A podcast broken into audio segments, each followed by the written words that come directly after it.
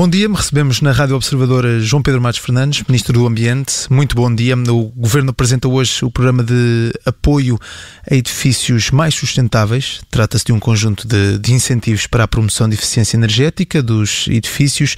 Dirige-se a pessoas singulares, a proprietárias de frações ou edifícios de habitação. João Pedro Matos Fernandes, quais são as condições para submeter uma candidatura a este programa e porquê é que ele surge neste momento? Bom dia. Eh, são de facto 4,5 milhões de euros de incentivo à eficiência energética nos edifícios.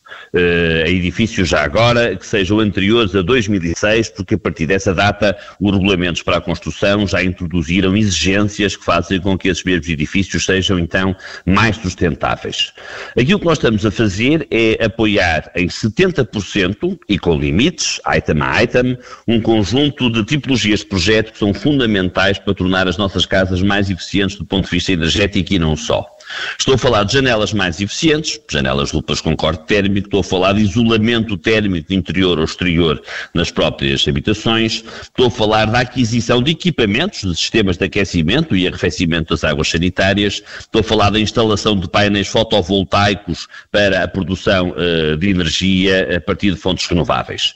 Uh, e é isto que nós vamos apoiar com plafons diferentes, olha, para ter uma ideia, no caso do isolamento térmico 3 mil euros, no caso das janelas 1.500 euros eh, e vamos fazê-lo de uma maneira muito simples. Eh, este sistema, que já a partir de hoje, de meia da manhã, já tem informação no site do Fundo Ambiental do Ministério do Ambiente, eh, a partir do dia 7, segunda-feira próxima, estará completamente ativo. Aquilo que as pessoas têm que fazer é fazer as próprias obras, com empreiteiros que sejam, obviamente, capazes de as fazer, obter uma fatura detalhada em que esteja expresso aqueles que são os investimentos com este mesmo objetivo, o objetivo de eficiência energética, e eh, enviar com mais um conjunto de provas, como sejam provas fotográficas, e obviamente sempre sujeitando-se a uma eventual, eh, uma eventual inspeção, eh, enviar essas mesmas faturas para o Fundamental e receberão a sua comparticipação, com muita naturalidade. No fundo, o que acontece é em tudo semelhante ao que já hoje se faz também através do Fundamental para a aquisição dos veículos elétricos, em que as pessoas compram o seu carro e depois depois mandam a fatura e recebem uh, uma comparticipação nessa mesma aquisição. Hum, e como é que as pessoas vão ser escolhidas? É por ordem de chegada, tal como acontece com, é com os É claramente por ordem de chegada. Nós estamos a falar de 4 milhões e meio. Uh, repito, o, o, montante máximo de incentivo é de 7.500 euros por fração.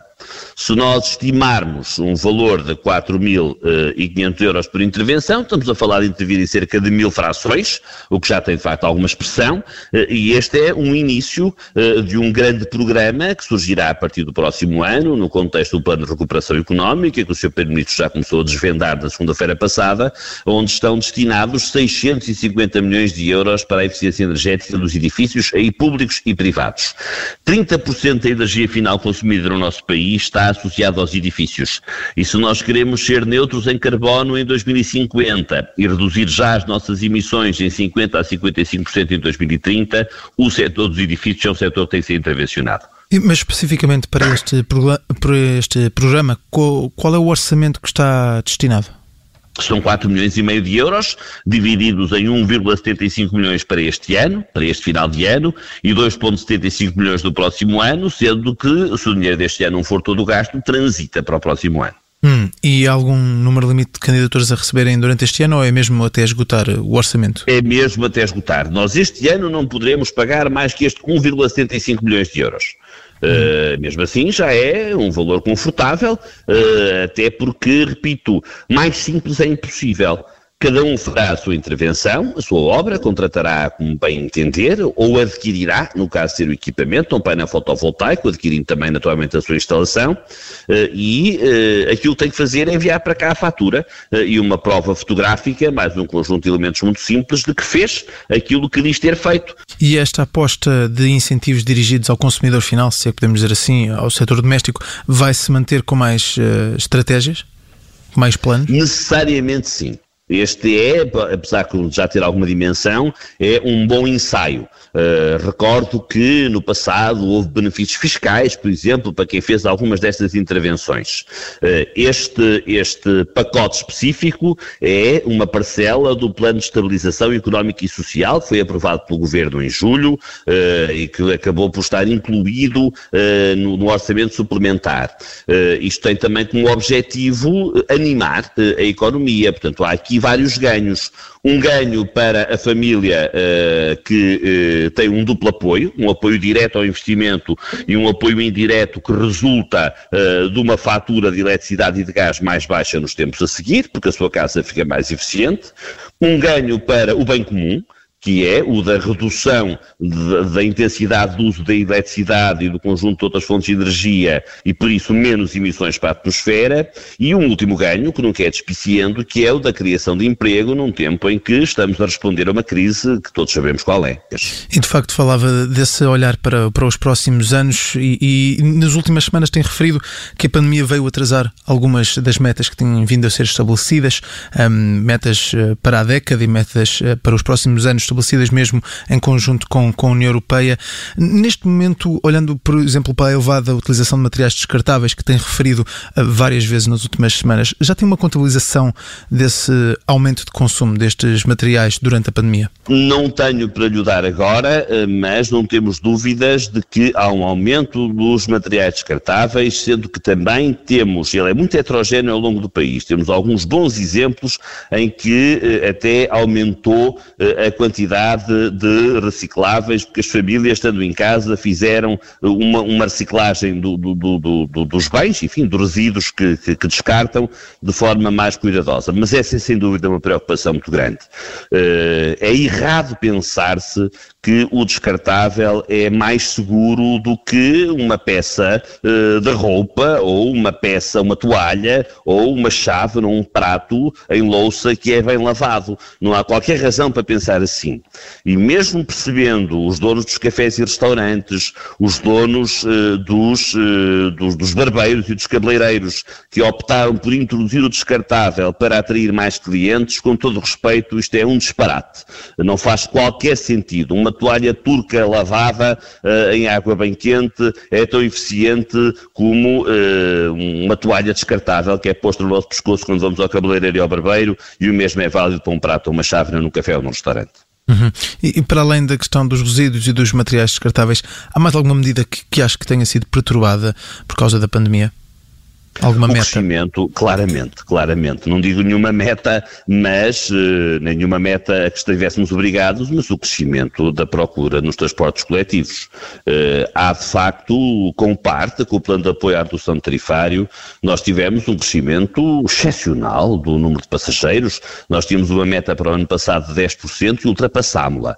Uh, e, de facto, houve aqui uma redução muito grande. Nós temos neste momento, olha, sei dar dados do dia de ontem, dia 1 1 de setembro, no método de Lisboa, comparando o dia 1 de setembro de 2020 e 2019, o número de passageiros foi de 51%, ou seja, metade, quase rigorosamente metade, uh, e temos obviamente que voltar a isso mesmo. Hum, mas uh, está, está preparado algum tipo de trabalho para levar uh, esse tipo de incentivo que, que, referia de tentar promover os transportes públicos mesmo em situações pandémicas?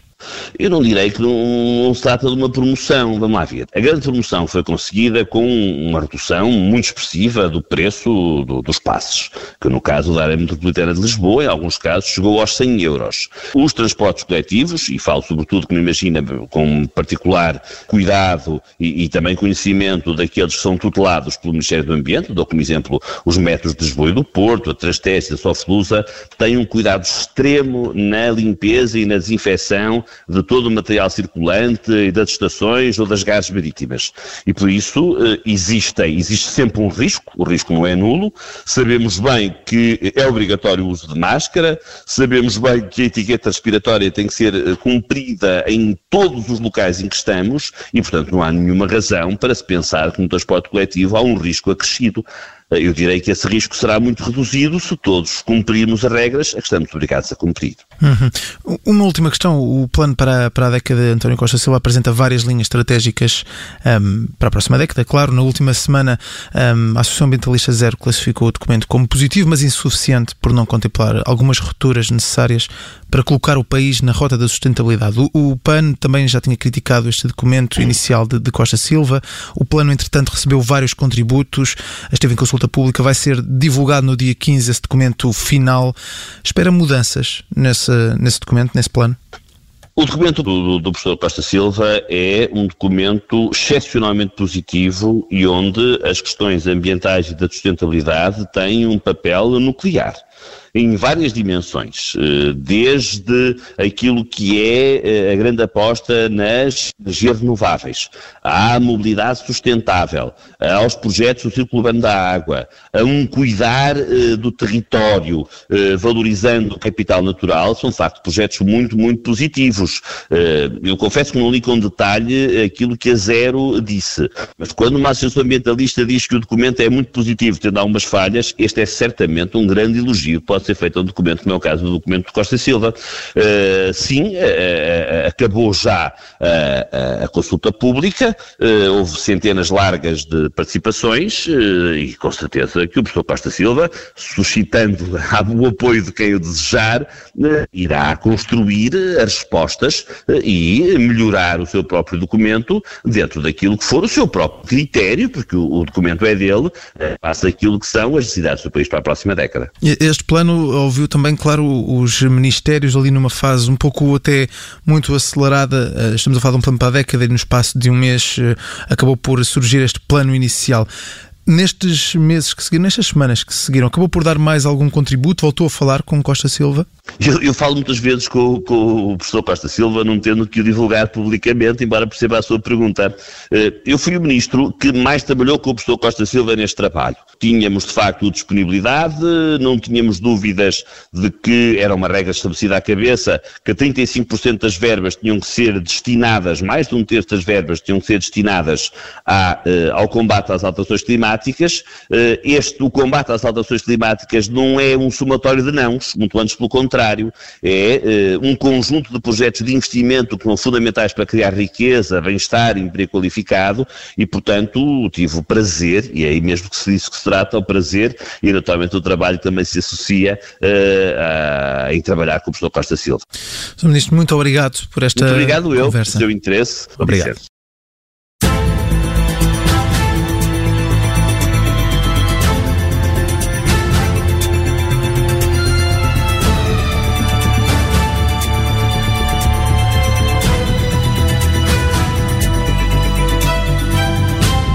Obrigada por ter ouvido este podcast. Se gostou, pode subscrevê-lo, pode partilhá-lo e também pode ouvir a Rádio Observador online em 98.7 em Lisboa e em 98.4 no Porto.